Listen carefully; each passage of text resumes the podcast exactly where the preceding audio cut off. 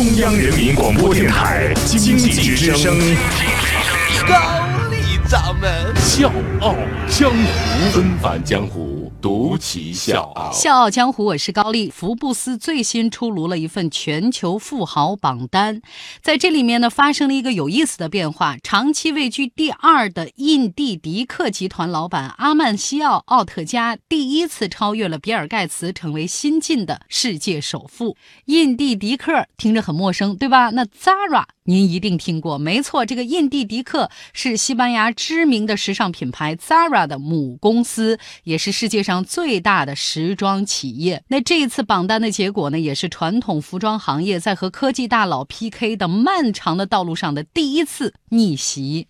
那咱今天的笑傲江湖也来一把刨根问底，拦不住看一看阿曼西奥尔特加和他的 Zara 有哪些不为人知的传奇。我是吴伯凡，邀请你在微信公众号搜索“经济之声笑傲江湖”，记得点赞哦。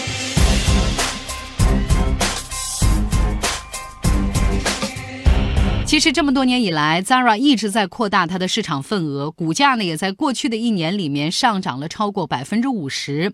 阿曼西奥尔特家的净资产，因为它控股的零售服饰公司，就是刚才咱们提到的印地迪克这个股票大涨，所以水涨船高。这么多年以来，Zara 一直在扩大它的市场份额。那在过去的十年时间里，它也深刻的改变了人们的生活方式。作为快时尚的鼻祖，快速的产品更新。是吸引大家一次一次走到他门店里的重要的因素。咱就拿他们本土西班牙为例，普通流行服装店的顾客平均回头率保持在每年三次，但是在 Zara 这个频率是每年十七次哦。所以也难怪像哈佛商学院这样世界级的高等学府会把 Zara 评作是欧洲最有研究价值的品牌。哈佛有个学生就说：“我有半个月的时间都在学习那个 Zara 供应链的极速传奇，哦，学得我头好疼。”Zara 之所以能成为营销典范，跟它火箭式的这种扩张是息息相关。三十多年的时间里面，它一直保持着零广告的策略。大家有没有注意到？你在电视啊、广播。或者其他的媒介很少能看到他们的这个宣传广告，因为他的创始人奥特加更喜欢把钱花在他的店铺上啊！我有这点闲钱，我还不如增加几个店铺。在上世纪九十年代，Zara 的扩张从欧洲到美洲，再到亚洲，现在呢已经在八十八个国家开设了超过六千五百间的专卖店。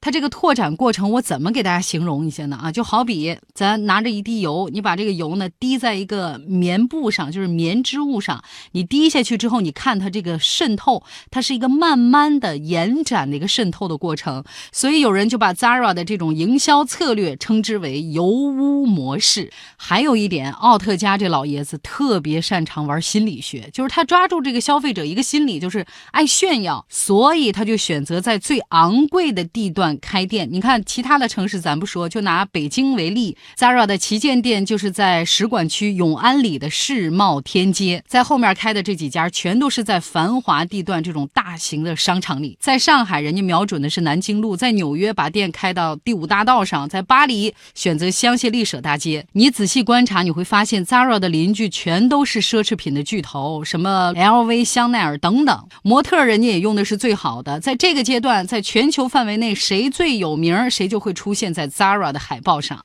所以就在这几点上，就可以很好的满足消费者的虚荣心。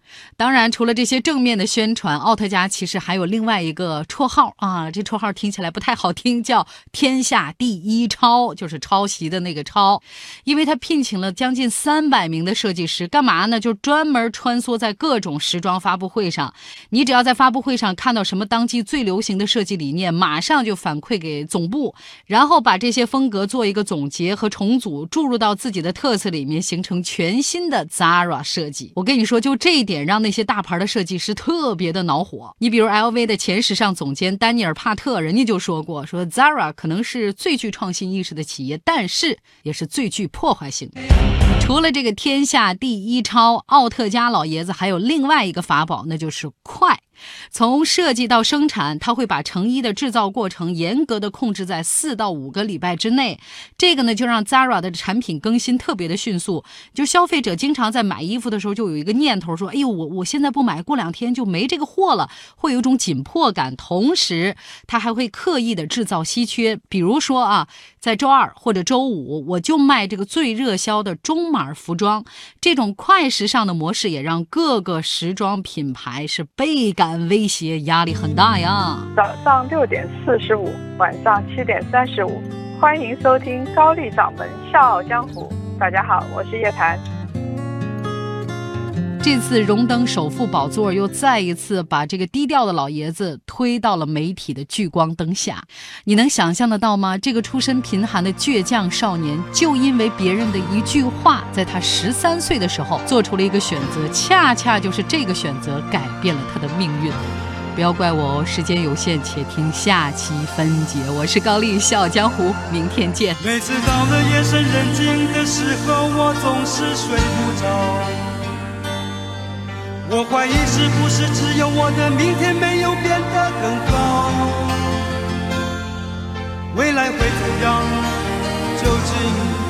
谁会知道幸福是否只是一种传说我永远都找不到。我是一只小小